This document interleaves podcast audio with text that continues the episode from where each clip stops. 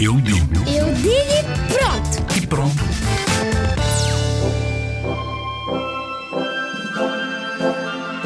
Quem é que ensina os professores? Eu acho que foram os avós, que são as pessoas mais sábias da família. Ser sábio é uma pessoa que sabe muitas coisas, mas ao mesmo tempo pode-se esquecer. Como eles são velhinhos, a memória já não é a mesma.